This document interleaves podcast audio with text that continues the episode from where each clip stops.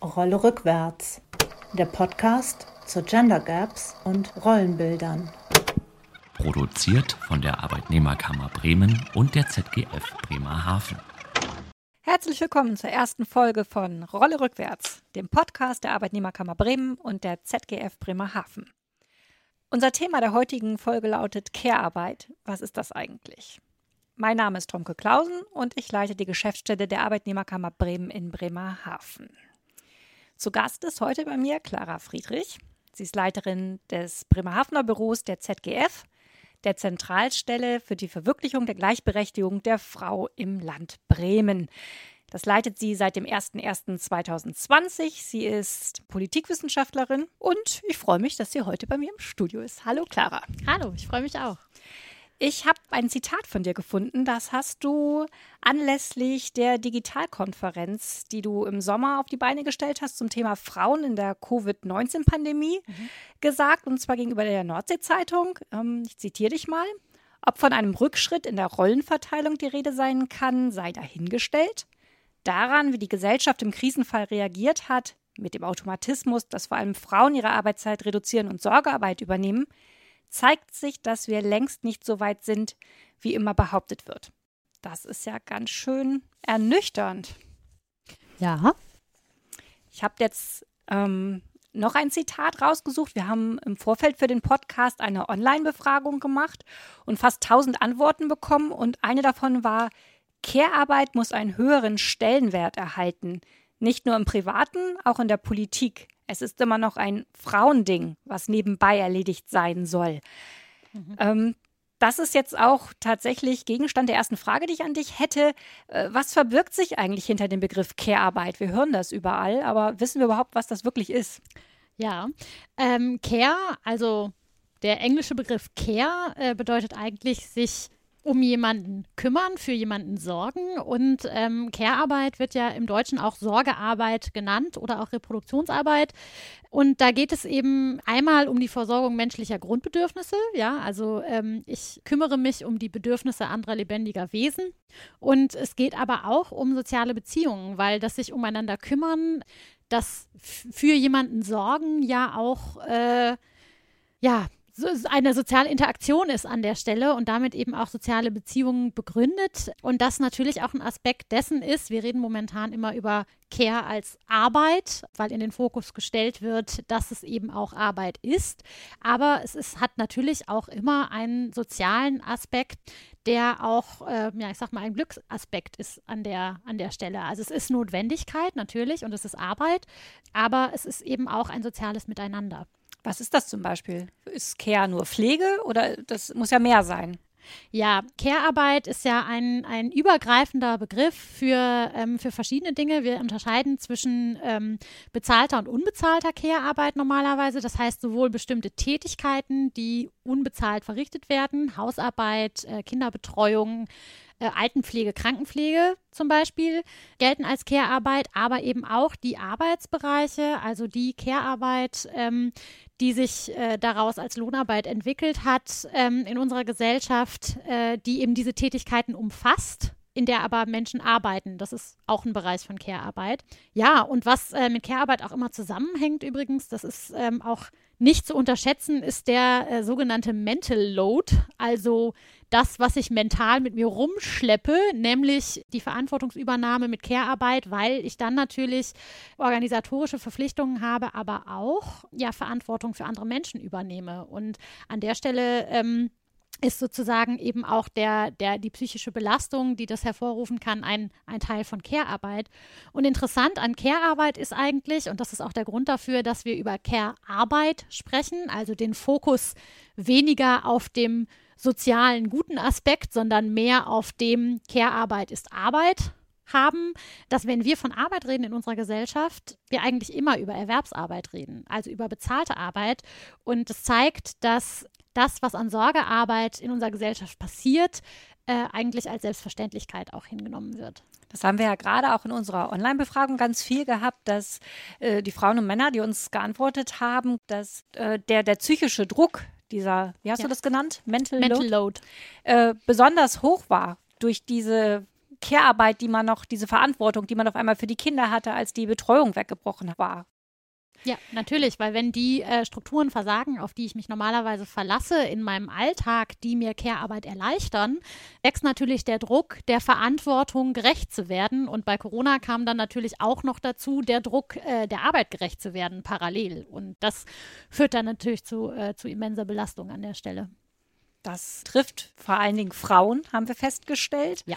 Ähm, deshalb dieser Gender Care Gap, das ist so ein weiterer Begriff, den wir immer wieder hören. Magst du uns da auch kurz erklären, was ich darunter zu verstehen habe? Ja, ähm, der Gender Care Gap ist einer von ja, mehreren Gaps, die wir ja in der, in der frauenpolitischen, in der feministischen Debatte ähm, in den letzten Jahren immer wieder hören. Es gibt den Gender Pay Gap, den Gender Pension Gap. Äh, es gibt für alles einen fantastischen englischen Begriff. Und äh, es heißt, im, also übersetzt ist im Prinzip die äh, Sorgearbeitslücke zwischen den Geschlechtern. Und der Gender Care Gap ist ein Indikator aus dem zweiten Gleichstellungsbericht der Bundesregierung von 2017 der versucht, diesen geschlechtsspezifischen Unterschied bei der Übernahme von Care-Arbeit zu beziffern.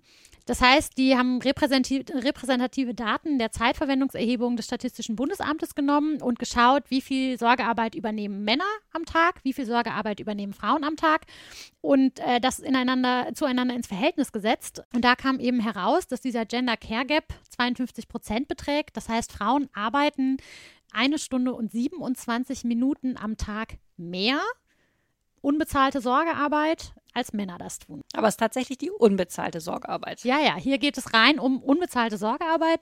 Und spannend ist an der Stelle, finde ich, ähm, was alles an Tätigkeiten berücksichtigt wird. Der Gender Care Gap, also die Berechnung des Gender Care Gaps, erfolgt dann nämlich sehr umfassend. Ähm, es werden Tätigkeiten der Haushaltsführung einbezogen, also Kochen, Putzen, Gartenpflege, den Hund rausführen, aber eben auch Pflege und Betreuung von Kindern oder Erwachsenen und ehrenamtliches Engagement und auch informelle informelle Hilfen für andere Haushalte. Also wenn ich ähm, meiner Nachbarin mal unter die Arme greife oder, äh, keine Ahnung, dem alten Herrn von nebenan die Treppe fege, wie auch immer. Und äh, das finde ich wichtig, weil wir haben ja ähm, oft so eine klischeebehaftete geschlechtsspezifische Übernahme auch von äh, Arbeiten im Haushalt. Das heißt, der Mann macht vielleicht eher die Reparaturen, so wird es zumindest dargestellt, und die Frau kocht. Ja, ist Gott sei Dank nicht mehr überall so und ist eben auch nicht zwingend so, aber es wurde eben alles berücksichtigt, was irgendwie unter unter die Arbeit, äh, Familienarbeit ähm, fällt. Und ähm, trotzdem, ja, obwohl da auch Tätigkeiten bei sind, die ähm, erfahrungsgemäß eher von Männern über, übernommen werden, trotzdem ist dieser Gender Care Gap noch so groß. Unterscheidet sich das denn, wo ich wohne, wie alt ich bin, in welcher Lebensphase ich bin oder bleibt das immer gleich? Äh, das unterscheidet sich ganz massiv. Ähm, also diese 52 Prozent sind nur eine, ein, ein Durchschnitt, ich sag mal ein bundesdeutscher Durchschnitt ähm, und das ist sehr stark abhängig von Lebens- und Familienphase, von Lebensmodell, ähm, von der Geografie, wie sich dieser äh, Gender Care Gap ja, zeigt. Es ist zum Beispiel so, äh, wo es ganz deutlich ist, ist ähm, zwischen Haushalten mit Kindern und Haushalten ohne Kindern. In Haushalten mit Kindern ist der Gender Care Gap mehr als doppelt so hoch wie in Haushalten ohne Kinder. Und äh, der, dieser Punkt des Kinderkriegens ist da auch ganz zentral. Also der höchste Gender Care Gap ähm, den es gibt, der berechnet wurde sozusagen, der zeigt sich mit 34 Jahren. Das wird oft als die, also die 30er, als die Rush Hour des Lebens bezeichnet, weil da gründet man Familie, da äh, entscheiden sich berufliche, ähm, berufliche Wege. Und ähm, da ist es tatsächlich so, äh, dass Frauen deutlich mehr als doppelt so viel Sorgearbeit wie Männer übernehmen im Haushalt. Also da ist dieser Gender Care Gap sehr, sehr ausgeprägt. Und es zeigt sich zum Beispiel auch, dass in Ostdeutschland der Gender Care Gap geringer ist als in Westdeutschland, was jetzt nicht unbedingt überraschend ist, weil in Ostdeutschland auch geschichtlich bedingt eben äh, Frauen öfter in Vollzeit arbeiten nach wie vor und Männer auch tatsächlich mehr Care-Arbeit zu Hause übernehmen als Männer in Westdeutschland. Nicht wahnsinnig viel mehr, aber auf jeden Fall mehr. Das würde aber ja bedeuten, wenn das erst so mit 34 einsetzt, vorher ist es einigermaßen ausgeglichen.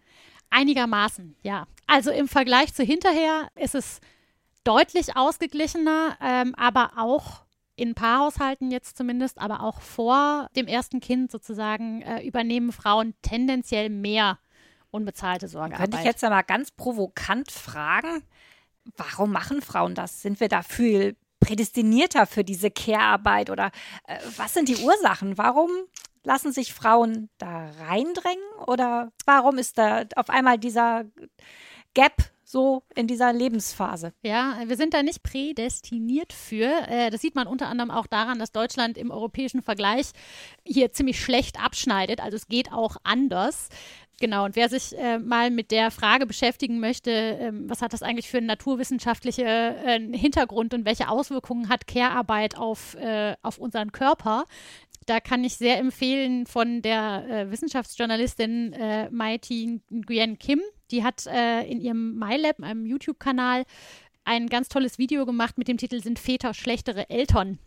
Da geht es um genau um diese Frage. Äh, mhm. sind Väter einfach sozusagen äh, biologisch bedingt nicht so gute Eltern? Dem ist nicht so. Das nehme ich mal vorweg. Ähm, das beruhigt. Aber, wir merken ähm, äh, ganz deutlich, dass ähm, wie Paare oder Familie ihre Arbeit äh, in ihrem Alltag aufteilen, sehr stark bestimmt ist, eben nicht nur sozusagen durch die eigene Einstellung, natürlich auch durch gesellschaftliche Normen, aber eben auch durch staatliche Regelungen, durch die Politik, die Familienpolitik, die gemacht wird ähm, und äh, durch das Recht. Und das sieht man sehr deutlich daran, dass in der Bundesrepublik nach dem Zweiten Weltkrieg erst einmal ganz stark ähm, durch den Staat das Ernährermodell gefördert wurde. Das heißt, der Mann ging arbeiten, die Frau blieb zu Hause. Die Frau musste auch zu Hause bleiben, denn die durfte ohne ähm, Einwilligung ihres Mannes gar nicht erwerbstätig sein. Das ist spät gekommen. Ne? Das überrascht mich immer wieder, wenn ich das höre. Äh, in den 70ern, ja. Das war die sogenannte Hausfrauenehe, die in den 70er Jahren abgeschafft wurde. Und ab den 70er Jahren durfte dann auch die Frau selbstständig entscheiden, ähm, ob sie erwerbstätig sein möchte oder nicht. Und ihr wurde auch nicht mehr die alleinige Pflicht, also das muss man sich mal vorstellen, rechtlich die alleinige Pflicht für die Haushaltsführung zugewiesen. Da sind wir ja, Gott sei Dank schon weit von weg. Da sind wir weit von weg, aber es ist genauso äh, noch nicht so lange her, wie du eben sagtest. Ne? Und das, ähm, also diese Struktur, die wir da hatten. Und die war, noch mal kurz angemerkt, die war in der DDR übrigens anders. Da gab es das Doppelverdienstmodell, da war man angewiesen auf die Arbeitskräfte und die äh, Frauen hatten eine ganz andere Kinderbetreuung, die hatten, ähm, die waren Vollzeiterwerbstätig ähm, und da, äh, da waren die Strukturen anders, aber man muss trotzdem sagen, auch da gab es keine ganz egalitäre äh, Verteilung von Sorgearbeit. Ähm, nichtsdestotrotz war es deutlich anders als in der BRD. Und da sieht man aber, das sind strukturelle Faktoren gewesen, die auch bis heute nachwirken und die eben auch bedingen, wie wir Care-Arbeit sehen, nämlich als Liebesdienst von Frauen sozusagen als etwas, das auch nach wie vor Frauen ähm, natürlicherweise zugeschrieben wird. Und ähm, das bedeutet eigentlich, Reproduktionsarbeit wird ausgelagert in die Privatsphäre. Ja, alles, was sich im Haushalt privat abspielt, das ähm, ist Sache der Frau und auch Aufgabe der Frau und die ist dafür eben auch besonders gemacht. Und ähm, dadurch, dass es in die Privatsphäre verdrängt wird, äh, geschieht eigentlich eine Abwertung von diesen Tätigkeiten, die traditionell mit Frauen assoziiert werden. Das sehen wir unter unter anderem auch darin, dass das an Care-Arbeit, was es inzwischen als Beruf gibt, auch deutlich schlechter bezahlt wird und ähm, gesellschaftlich gar nicht ähm, so eine große Wertschätzung erfährt, obwohl wir wissen, Care-Arbeit ist eigentlich die Grundlage allen gesellschaftlichen Lebens. Also ich muss morgens aufstehen, ich muss was essen, ich muss wenn ich zur Arbeit gehen will, irgendwie meine Arbeitskraft erhalten. Und, ähm, also du meinst jetzt, Pflege wird schlecht bezahlt, Reinigungsarbeiten sind typisch eher Frauenberufe. Genau, das, ähm, also und da macht sich eben auch diese gesellschaftliche Geringschätzung von Care-Arbeit bemerkbar. Und ähm, das hat natürlich was damit zu tun, dass diese, diese Arbeit eben ins Private verlagert wurde, dass eben äh, bestimmte Leute dafür zuständig waren, also dass Frauen dafür zuständig waren. Äh, und das ist natürlich auch was, wovon das, das kapitalistische System enorm profitiert, äh, denn äh, es gibt Berechnungen dazu, wenn man, oder es gibt, ich sag mal, Ansätze dazu zur Berechnung, wenn man unbezahlte Sorgearbeit berechnen würde, dann wäre das äh, einer der oder der größte Wirtschaftszweig, den wir hätten.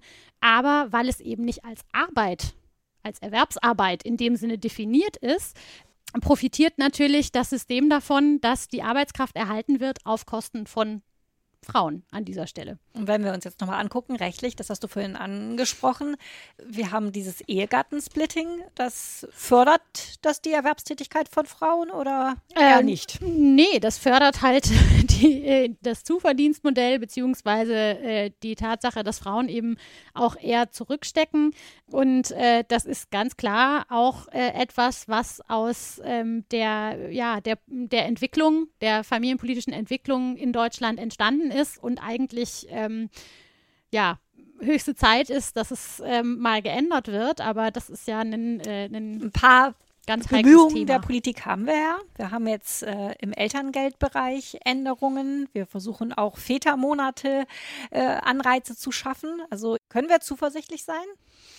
Ähm, das ist eine gute Frage. Also ähm, wir haben Anreize, aber wir haben längst nicht genug, weil was ja die Konsequenz ist, also die Konsequenz des Gender Care Gap ist, wenn ich mehr, mehr Zeit für Sorgearbeit aufwende, habe ich weniger Zeit für andere Dinge, weil der Tag hat nun mal 24 Stunden, den kann ich nicht verlängern.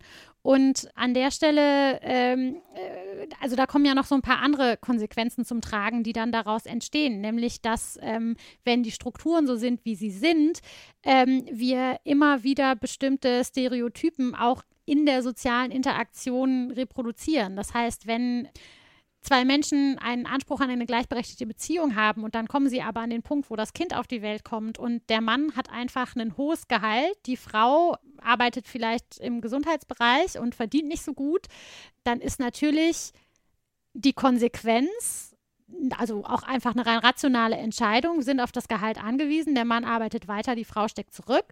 Das haben wir auch tatsächlich in unserer Online-Befragung immer wieder, dass der, der Druck war so groß, auf die Familie als solche. Und es hat dann in, in einer Vielzahl der Fälle die Frau zurückgesteckt, weil sie eben nur Teilzeit gearbeitet genau. hat. Nur in Anführungsstrichen. Die, ja, und was die Kinder dann erleben, ist natürlich genau diese Art von Rollenbildern, über die man eigentlich hinwegkommen möchte und so aber immer wieder auch weitergibt. Und ähm, das hat natürlich, du hast eben gesagt, Ehegattensplitting, ähm, äh, Nachteile für Frauen in der Erwerbsarbeit, ähm, wenn äh, wenn ich wenig, also wenn ich viel Zeit auf Sorgearbeit verwende, habe ich weniger Zeit für anderes.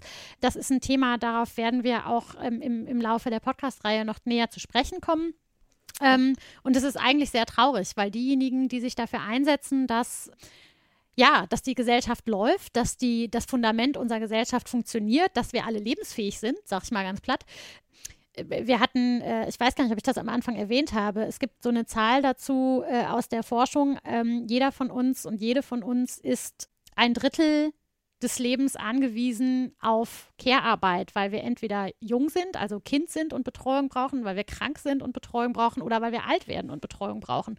Und diejenigen, die diese Betreuung zur Verfügung stellen, die, die sich kümmern, ja, die sind letztendlich diejenigen, die aufgrund äh, dessen am Ende ihres Lebens ähm, von diesem Kit der Gesellschaft nicht mehr profitieren. Und das ist eigentlich sehr, sehr traurig. Und ähm, ich glaube, was, was man da auch nicht aus dem Blick verlieren darf, ist, äh, wer kann sich Care-Arbeit leisten und wer kann sich auch Erwerbsarbeit leisten. Ja, also ähm, wenn ich Vollzeit arbeiten kann, hängt das eventuell damit zusammen. Das ist auch im, im Gender Care Gap nachgewiesen. Ich habe ein höheres Einkommen und ich übernehme weniger Care-Arbeit, weil ich in der Lage bin, meine Care-Arbeit abzugeben, also in Kinderbetreuung oder an eine ähm, Reinigungshilfe oder, oder ähnliches. Und das hat natürlich auch ähm, Folgen für, äh, für andere Gruppen von Frauen weil äh, eben die Frau, die im Zweifel dann bei mir zu Hause putzt, es ist ja, also seien wir mal ehrlich, die Reinigungskräfte, ja. die Reinigungskräfte sind zum großen Teil Frauen.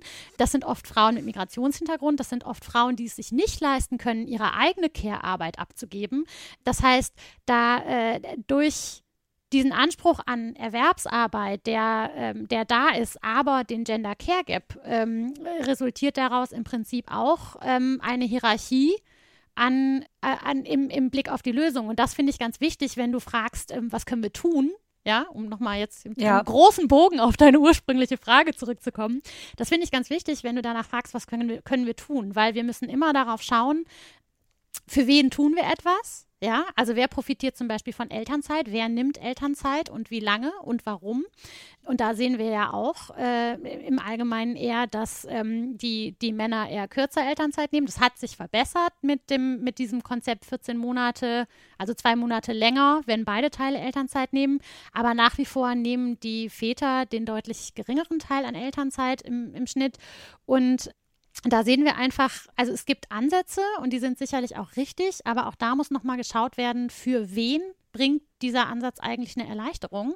Und ich glaube, da, da könnten wir noch viel fordernder sein, auch politisch. Das haben wir auch in der Online-Befragung tatsächlich. Sowohl Frauen als auch Männer haben gesagt, sie brauchen mehr Mut, auch dass Männer die Elternzeit einfordern. Ja. Ich hätte jetzt gerne noch zum Abschluss einen Satz an dich. Eine Antwort kurz und knackig. In der aktuellen Debatte um Care-Arbeit, wenn du dir was wünschen würdest, was wäre das? Was wäre das? Ähm, wir brauchen eine andere Prioritätensetzung in unserer Gesellschaft, was diese Tätigkeiten angeht. Wir brauchen neue Zeitverwendungskonzepte, weil wir merken, eben der Tag hat 24 Stunden und Care-Arbeit und Erwerbsarbeit, beides Vollzeit ist nicht machbar. Und wir brauchen jetzt gerade mit Blick auf Corona vor allem, ja, Taten statt Worte. Also wir brauchen keine Leute, die auf Balkonen stehen und klatschen, sondern wir brauchen die politische Umsetzung von dem, was wir gerade gesehen haben, was wirklich systemrelevant ist. Also äh, der, die politische Wert Wertschätzung und daraus folgende Handlungen an der Stelle. Ja, ich finde das ganz schön. Ich habe so ein Zitat, vielleicht zum Abschluss. Ich weiß, du wolltest nur einen Satz, aber zum Abschluss, ich habe so ein Zitat gefunden, von der Journalistin äh, Theresa Bücker. Und ich finde, ähm, das bringt es eigentlich ganz gut auf den Punkt.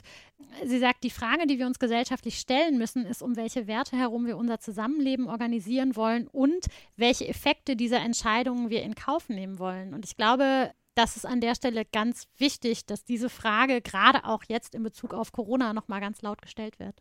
Das ist eine ganz, ganz wichtige Frage.